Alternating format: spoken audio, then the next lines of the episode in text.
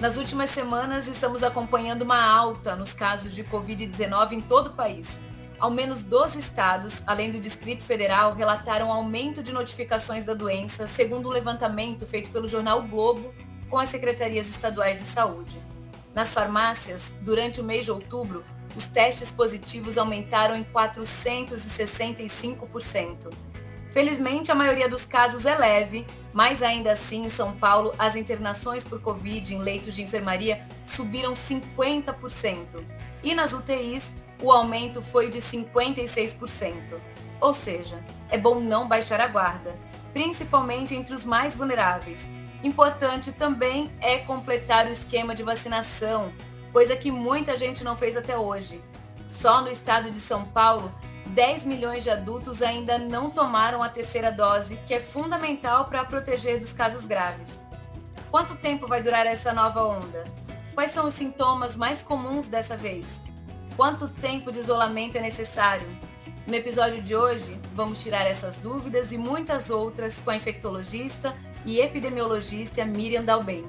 Eu sou Valéria Almeida e esse é o podcast do Bem-Estar. Doutora Miriam, bem-vinda. Queria que a senhora dissesse para a gente, essa nova onda era esperada? Obrigada, Val. É um prazer sempre estar aqui. Então, isso, essa pergunta é super importante, né? Porque as pessoas, a gente viu muita gente em pânico aí com os casos aumentando de novo. E eu não sei se, se vocês se lembram, assim, quando a gente começou a falar do Covid, mesmo antes da gente ter vacina, a gente sempre vinha falando que uma hora a doença ia provavelmente se tornar o que a gente chama de endêmica que, que quer dizer isso? Né? Que a doença ela ia chegar um momento em que ela ia virar uma doença que ia continuar circulando entre nós, mas sem causar aquele, aquelas ondas enormes de pessoas adoecendo, né? E aquele número enorme de mortes, mas tendo épocas do ano em que o número de casos ia ser maior, épocas do ano em que o número de casos ia ser menor, igual a gente vê acontecendo há anos com a, com a influenza, né? Com a gripe. Então já era esperado que mais cedo ou mais tarde a gente tivesse um novo aumento no número de casos. Agora, doutora, qual é a variante que está circulando e no que, que ela é diferente das outras? Quais são os sintomas dessa vez? A gente vai ter que estar tá sempre monitorando essas variantes, né, Val? Igual a gente faz com, com a, a influenza, a gripe que está circulando.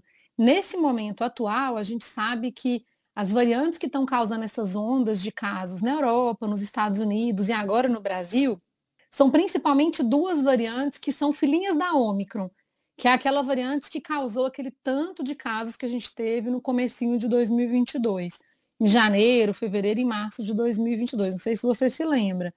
Né? Então, é, uhum. a, a, a Omicron ela foi evoluindo, né? foram nascendo aí filhinhos, né? variantes é, é, com algumas mutações, principalmente no chifrinho do vírus, que a gente chama de proteína spike, e alguns desses filhinhos são mais espertos, outros não, e aqueles com vantagens, a gente fala, né, que, que, que são mais espertinhos, né, conseguem se transmitir melhor, conseguem escapar um pouquinho melhor da nossa imunidade, acabam sendo os que vão para frente e causam novas ondas.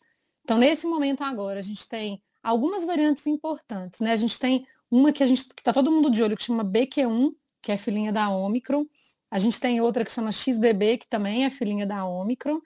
E a gente tem uma agora nova que, eh, que começou a surgir alguns casos em Manaus, que chama BE9, e que a gente não sabe ainda para que lado que ela vai, mas que também a gente está super atento em relação a ela.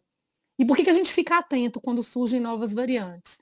Primeiro, porque a gente está sempre de olho para ver se essas novas variantes que surgem são variantes que potencialmente podem causar doenças mais graves do que as variantes anteriores. E essas duas que estão circulando agora, causando a maior parte do número de casos no Brasil, na Europa e tal, hum, aparentemente elas não dão casos mais graves em pessoas vacinadas. Outra coisa que a gente fica de olho é se são variantes que conseguem escapar ali dos anticorpos que o nosso sistema imune conseguiu aprender com a vacinação ou com infecções anteriores pela Covid que a gente teve. E a gente viu que essas duas variantes principais que estão circulando agora, elas realmente conseguem escapar aí da imunidade que a gente conseguiu é, montar né, no nosso corpo por ter tido Covid previamente ou por ter sido vacinado. Mas as vacinas ainda protegem contra as formas graves da Covid, principalmente se a gente tem as doses de reforço. A gente está falando aqui de casos mais leves, é, mas tem sintomas diferentes do que a gente já viu até agora? Não muito, viu? Assim, os principais sintomas que vêm sendo reportados, e existem alguns grupos internacionais que eles monitoram esses sintomas, né, para ver quais são os sintomas mais comuns, são sintomas que a gente já vinha observando com a Ômicron mesmo, né? Então, dor de garganta, é, o nariz entupido, né? Os pacientes às vezes falam que tem uma sensação de sinusite, que é uma opressão assim na face, e o nariz bem obstruído. É, a gente não tem visto muito quadros de perda de olfato e paladar, igual a gente tinha no comecinho da Covid. É febre, a gente tem visto com bastante frequência também. Então, basicamente, os mesmos sintomas que a gente viu lá na, na onda da Ômicron, que foi no começo de 2022. Agora, qual é o protocolo, doutora? Se a pessoa testa, confirma a Covid, quanto tempo precisa ficar em isolamento? Isso é super importante, essa, essa dúvida, Val, porque a gente vê muita gente falando é, besteira por aí, né? Então, o que, que a gente sabe? A primeira coisa que a gente sabe é que não adianta você fazer o teste, nem o teste de antígeno, nem o teste do PCR. Que o teste, mesmo se ele vir positivo, isso não significa que você ainda está transmitindo, e se ele vir negativo, isso não significa que você não está transmitindo mais. Então, tem vários trabalhos que foram feitos, né? Trabalho no Japão, dois trabalhos enormes nos Estados Unidos, tem trabalho europeu, que eles pegavam a secreção no nariz das pessoas, colocavam numa cultura de célula e viam se naquele nariz da pessoa que tinha pego Covid, se tinha o vírus viável, o vírus capaz de infectar aquelas células ali da cultura de células que eles estavam colocando. O que, que eles viram que foi super interessante? Mais ou menos é, de cada 10 pessoas, oito pessoas paravam de transmitir no, quando é, do sétimo para o oitavo dia de sintoma. E eles contaram o primeiro dia, quando começam a aparecer os sintomas, como D0. Então, D0, D1, D2, D3. Então, do sétimo para o oitavo dia, oito de cada dez pessoas param de transmitir. E no décimo dia de sintoma, ninguém estava transmitindo mais. Mas, embora ninguém tivesse transmitindo mais, pelo menos cinco, seis pessoas ainda tinham um teste de PCR positivo. Então, eles escolhiam o exame do nariz, o teste de PCR vinha positivo, mas quando eles colocaram na cultura de células, aquele vírus que o teste detectava ali era um vírus morto que não tinha capacidade de infectar outras células. Aí tem gente que pergunta, né? Ah, mas tem protocolo americano, protocolo, é, mesmo o protocolo nacional do Ministério do Trabalho, que fala que a pessoa pode voltar a trabalhar aí depois de sete dias. Esses protocolos, eles foram feitos porque a grande maioria das pessoas, elas param de transmitir com sete dias. Mas se a gente olha ali o rodapé de página, o que, que esses protocolos sugerem? Eles sugerem que quem volta, quem volta a trabalhar aí no sétimo, oitavo dia, deve continuar usando máscara perto de outras pessoas até que se completem os 10 dias de infecção, porque essa pessoa ainda tem ali 18% de chance, mais ou menos, de ainda estar transmitindo a Covid. Então, o teste é fundamental para a gente diagnosticar a doença, mas ele não é a base para a gente se dar alta antes dos 10 dias. Não é. Isso é gastar dinheiro à toa. E isso é muito importante, porque hoje mesmo um paciente me mandou um teste de antígeno que ele fez, porque estava querendo encontrar os pais que são muito mais velhos. Né? Ele está no quinto dia de doença, fez o teste e veio negativo. Eu falei, ó, negativo, fique em casa, não vamos expor seus pais que são pessoas do grupo de risco né? Que os dois têm comorbidades. Então, o teste, o teste positivo não significa que você ainda está transmitindo, e o teste negativo ele não consegue dar essa certeza de que você não esteja mais transmitindo. Agora, falando das crianças, faz tempo que a Anvisa aprovou a vacina Pfizer para crianças de seis meses a dois anos e onze meses. E finalmente o Ministério distribuiu as doses, mas só para crianças com comorbidades. Alguns estados até estão liberando as doses para todas as crianças, mas a prioridade indicada pelo Ministério é para comorbidades. Essa situação das crianças pequenas é preocupante, doutora? E se é, por quê? É super preocupante, Val, porque a gente sabe que essas criancinhas entre seis meses é, e dois anos de idade, seis meses e cinco anos de idade, né, mas principalmente essas entre seis meses e dois aninhos de idade, elas estão muito vulneráveis à Covid. Primeiro porque a proteção que elas adquiriram na barriga da mãe, porque a mãe se vacinou contra a Covid, ela começa a, a ser perdida depois dos seis meses de idade, né? Os anticorpos, eles vão embora, aqueles anticorpos que tinham sido passados pela mãe pela placenta. E a gente vê pelos dados no Brasil que essa população que não está vacinada, ela tem internado muito por causa de Covid. Então, ela é uma população que, que acaba desenvolvendo quadros mais graves de Covid justamente por não estar vacinada. Aí você fala assim, ah, mas não são mais as crianças com comorbidade? Percentualmente, sim, as crianças com comorbidade têm uma chance maior de acabar evoluindo com Covid grave. Mas quando a gente pega o número de crianças que acabaram internando ou mesmo falecendo em decorrência de Covid grave no último ano no Brasil, a gente vê que mais da metade delas são crianças que internaram e que não tinham nenhum tipo de comorbidade. Então, não são só as crianças com comorbidade que precisam se proteger com a vacina. A gente sabe que a vacina é eficaz, ela protege essas crianças contra as formas graves da Covid, ela é extremamente segura, tem trabalhos com milhões e milhões de doses aplicadas da vacina. Tanto que lá nos Estados Unidos, né, mesmo em junho, é, mal saíram os trabalhos, os Estados Unidos já correram atrás, já começaram a vacinar as crianças. E aqui a gente está nesse passinho de tartaruga para vacinar os nossos pequenos, né? O ideal é que a gente consiga vacinar essa nossa população o quanto antes, porque vem vindo uma nova onda aí, e hoje em dia elas estão no grupo de pessoas que não tiveram a oportunidade de se vacinar.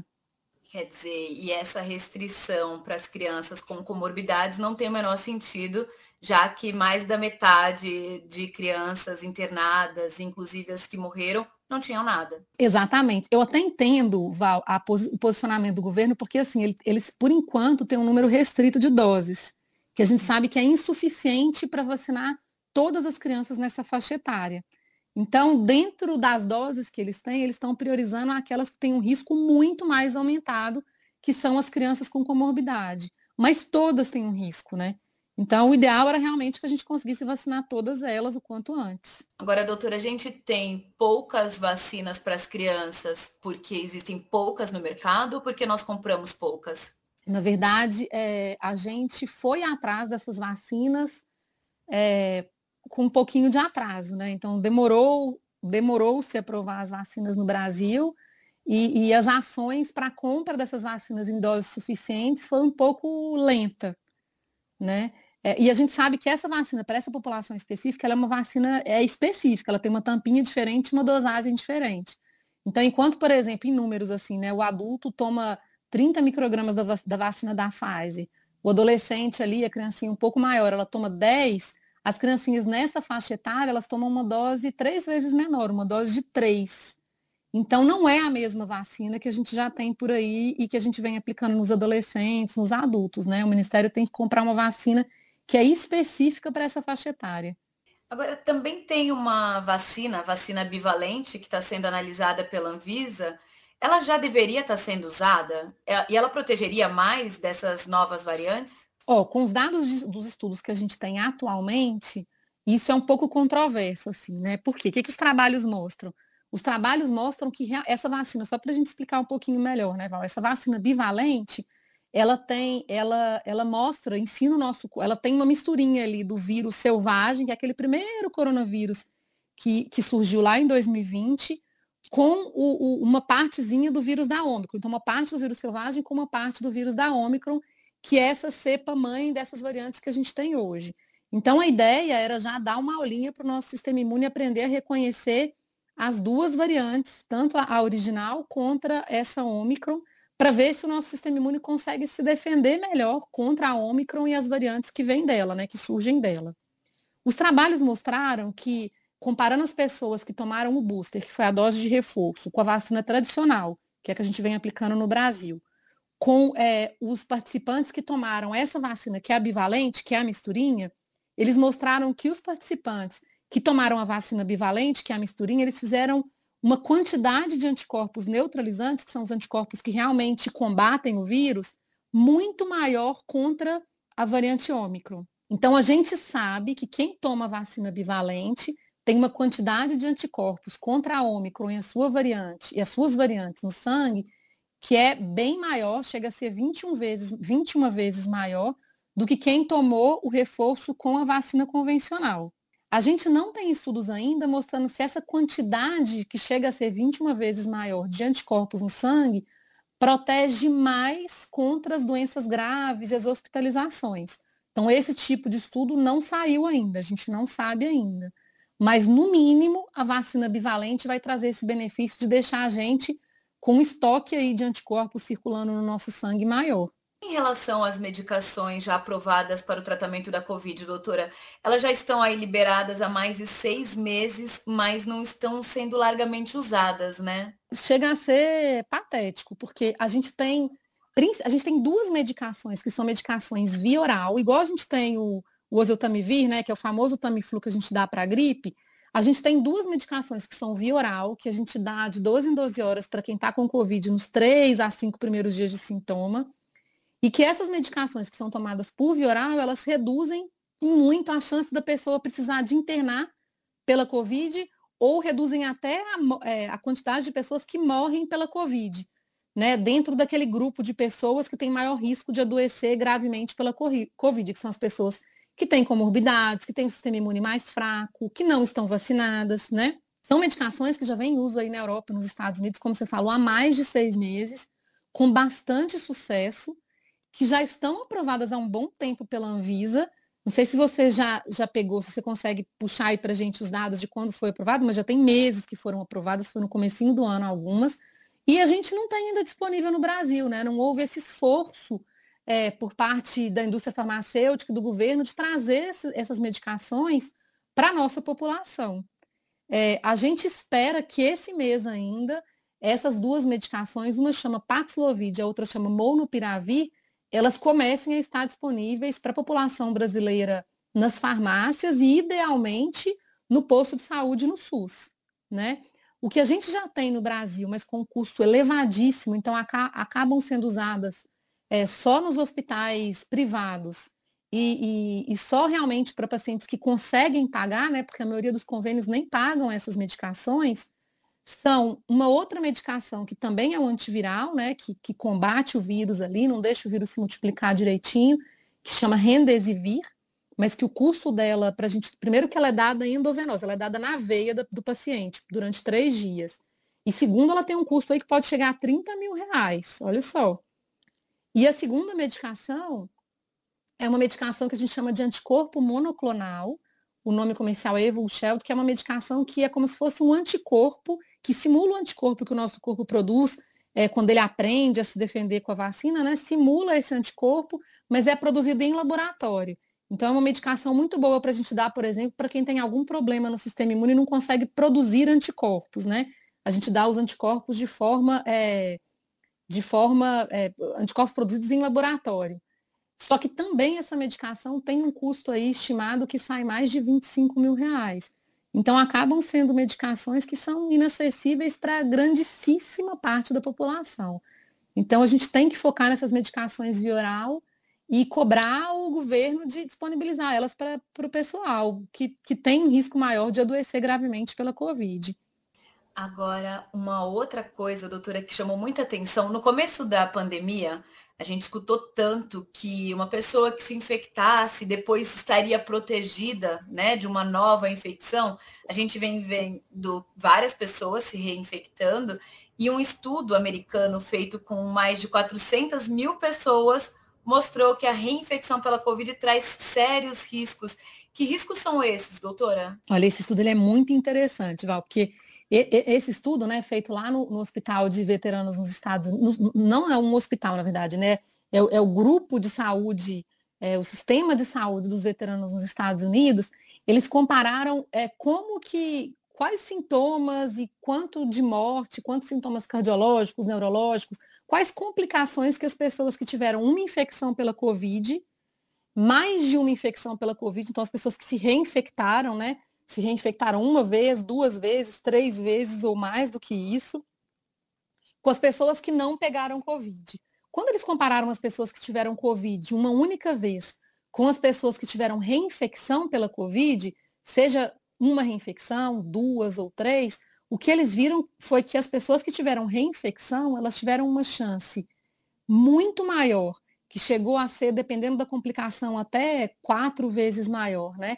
De adoecer gravemente pela Covid, precisar de ser hospitalizado, uma chance muito maior de morrer pela Covid, de ficar com sequelas no pulmão, sequelas no coração, sequelas neurológicas, sequelas de memória. O que, isso quer dizer? Né? O que, esse trabalho mostrou para a gente? que quem fala, não sei se você já, já escutou, Val, um pessoal falando aí, ah, eu já tive Covid, foi super leve, eu nem estou preocupado mais, eu nem vou me prevenir mais. Isso não é verdade, né? O que a gente viu com isso daí é que novas infecções pela Covid, independente de como foi a sua primeira, elas podem ser tão graves ou muito mais graves do que a outra reinfecção que você teve.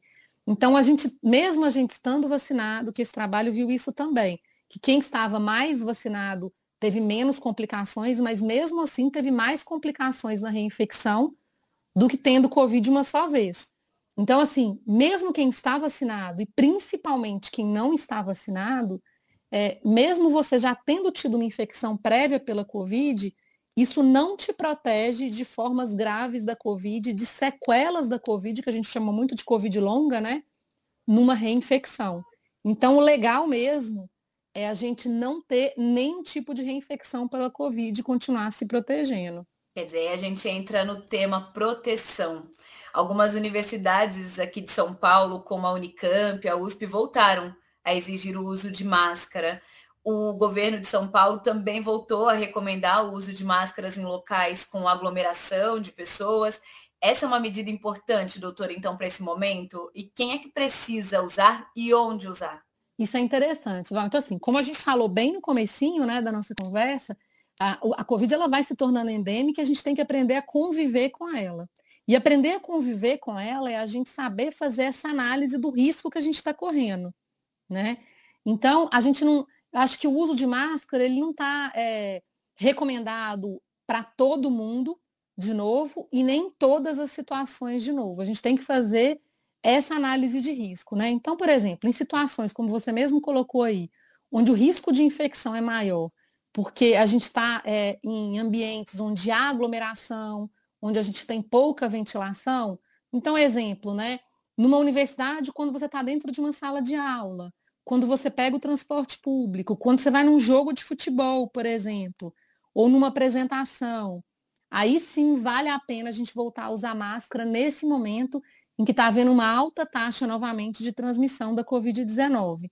Outra situação, se eu tenho alguma comorbidade, né, algum problema de saúde que me coloque no grupo de risco para ter uma reinfecção grave pela Covid ou uma infecção grave pela Covid, se eu tenho um sistema imune mais debilitado, ou se eu convivo com alguém desse grupo, então, por exemplo, se eu, eu tenho meu sistema imune normal, não tenho doença nenhuma, mas, por exemplo, a minha esposa está grávida. Então, vale a pena também eu aderir ao uso de máscara em todas essas situações de maior risco, para eu proteger aquela pessoa que está do meu lado, que é uma pessoa que eventualmente pode ter Covid grave, mesmo estando vacinada. E a outra situação, Val, que a gente não pode esquecer, e que é uma situação que o pessoal lá no Japão, por exemplo, né, eles já estão muito habituados com ela, muito antes da Covid, e aqui no Brasil a gente está aprendendo é, agora na pandemia da Covid, é o uso de máscara quando eu estou sintomático. Então a gente sabe que a máscara ela é uma ferramenta muito boa e muito eficaz para prevenir que a pessoa que está doente passe a Covid para os outros.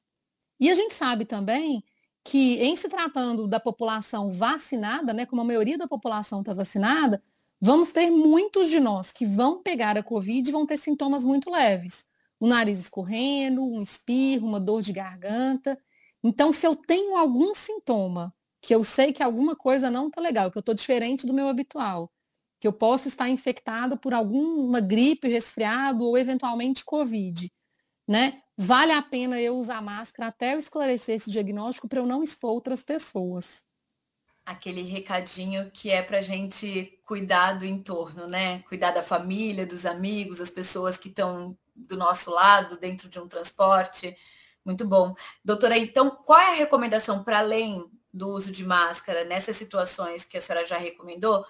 Qual é a, a recomendação para a população hoje? Eu acho que a recomendação hoje é assim, né? Quando você você for sair de casa e bater na, na, na, a dúvida aí, e agora, eu uso máscara ou não? Dá uma avaliada em como vai ser o seu dia, quais situações que eu vou me expor. Né? Eu vou estar num ambiente fechado, com muitas pessoas, eu vou estar num ambiente de aglomeração, então talvez valha a pena eu usar máscara, pelo menos nessas situações. A outra coisa que você tem que avaliar é assim, com quem eu vou ter contato no meu dia a dia? eu vou ter contato com pessoas que são do grupo de risco, eu convivo com alguém do grupo de risco na minha casa, então, indiscutivelmente, vale a pena eu usar máscara, não quero trazer Covid para casa ou não quero expor alguém do meu convívio a Covid. E se eu tenho algum sintoma, por mais leve que ele seja, aí não tem dúvida, né, Val? Aí a gente tem que, que usar máscara, porque a gente pode dar origem ali a uma transmissão da Covid que vai acabar é, parando numa pessoa que não tem imunidade suficiente para se proteger contra a Covid, que pode acabar indo a óbito por uma, um, um uso de máscara que eu não fiz estando sintomática. E aí a gente tem aqui também as recomendações sobre as vacinas, né? Como é que a gente tem que estar tá com a carteirinha para garantir que está protegido? Isso é essencial. Que isso quem não tiver com a carteirinha em dia está marcando bobeira, porque a vacina está sobrando, ela é eficaz e ela é extremamente segura. Então, o que, que a gente sabe, Val? A gente sabe que para o nosso sistema imune aprender a se proteger contra a Omicron e essas filhinhas da Omicron, que são as variantes que estão circulando agora, não bastam duas aulinhas. Então, a gente tem que ter pelo menos uma dose de reforço. Né? Então, isso a gente tem certeza. É, é como se o nosso sistema imune precisasse de três aulas para aprender a estar protegido contra a Ômicron. A outra coisa que a gente sabe também, principalmente quem tem mais de 40, 60 anos, é que passados 150 dias da última dose de reforço que eu tomei, a minha imunidade começa a cair. E a chance de eu ter Covid grave e precisar de internar pela Covid começa novamente a subir. Então, quem tem uma dose de reforço, a primeira dose de reforço, há mais de 150 dias, tem que correr atrás do posto de saúde para já tomar a segunda dose de reforço. Outra coisa que a gente tem certeza também, quem é imunossuprimido, né, quem tem o sistema imune mais debilitado, precisa realmente de uma, de uma quinta dose, né, que seria uma terceira dose de reforço, para manter o sistema imune um pouco mais protegido. Isso tudo está na recomendação do Ministério da Saúde. O posto de saúde é super treinado, o pessoal do posto é fera para saber avaliar sua carteirinha de vacinação. O que não dá é a gente, diante de uma nova onda que está começando, olhar os dados de vacinação do Brasil, onde a gente tem vacina disponível para a população adulta, e ver que pouco mais da metade das pessoas estão com a dose de reforço em dia. Sim, não dá para a gente cobrar e depois não aproveitar, né, doutora? Exatamente. E aí também vale a pena lembrar que a proteção só acontece 15 dias após tomar a vacina, né? 15 dias após tomar assim, o nosso nível de proteção ele volta a subir 15 dias depois da gente tomar a dose de reforço. Por isso que não é legal você deixar a dose de reforço muito lá para frente, depois de muito tempo dela ter vencido, para você já fazer esse aumento da proteção antes da proteção ter caído muito. Não sei se deu para entender. E outra coisa que é importante, a gente sabe que na população pequenininha, que é essa população que está começando a ser vacinada agora no Brasil, né, criancinhas acima de seis meses de idade, é, o, o, o esquema básico de vacinação, o mínimo que as crianças precisam ter para estarem protegidas, são três doses. Então as mães têm que estar de olho, não basta levar uma vez só para tomar vacina, não. Tem que tomar a primeira vez, quatro a oito semanas depois, toma a segunda dose, depois pula aí mais umas oito semanas, daí toma a terceira dose. Recado aí para mãe, pai, vó, tio, toda a rede de apoio porque é uma rede de proteção a essa criança, né? Exatamente. E quem está convivendo com essa criança pequenininha que ainda não foi vacinada, tem que lembrar do uso de máscara para não trazer Covid para casa, né? Doutora Miriam Dalben, infectologista e epidemiologista, muito obrigada por todos os esclarecimentos. Mais uma vez, tenho certeza que vai ajudar todo mundo que está nos ouvindo. Obrigada, Val. Um beijo a todos. Um beijo e até mais. Esse foi mais um episódio do podcast do Bem-Estar com produção e gravação de Adriana Soderi, edição Guilherme Amatucci, direção de Karina Dorigo e eu sou Valéria Almeida. Se você gostou do podcast, compartilhe e assine. Assim você receberá um aviso sempre que tiver um novo episódio, que acontece toda quarta-feira. Até mais!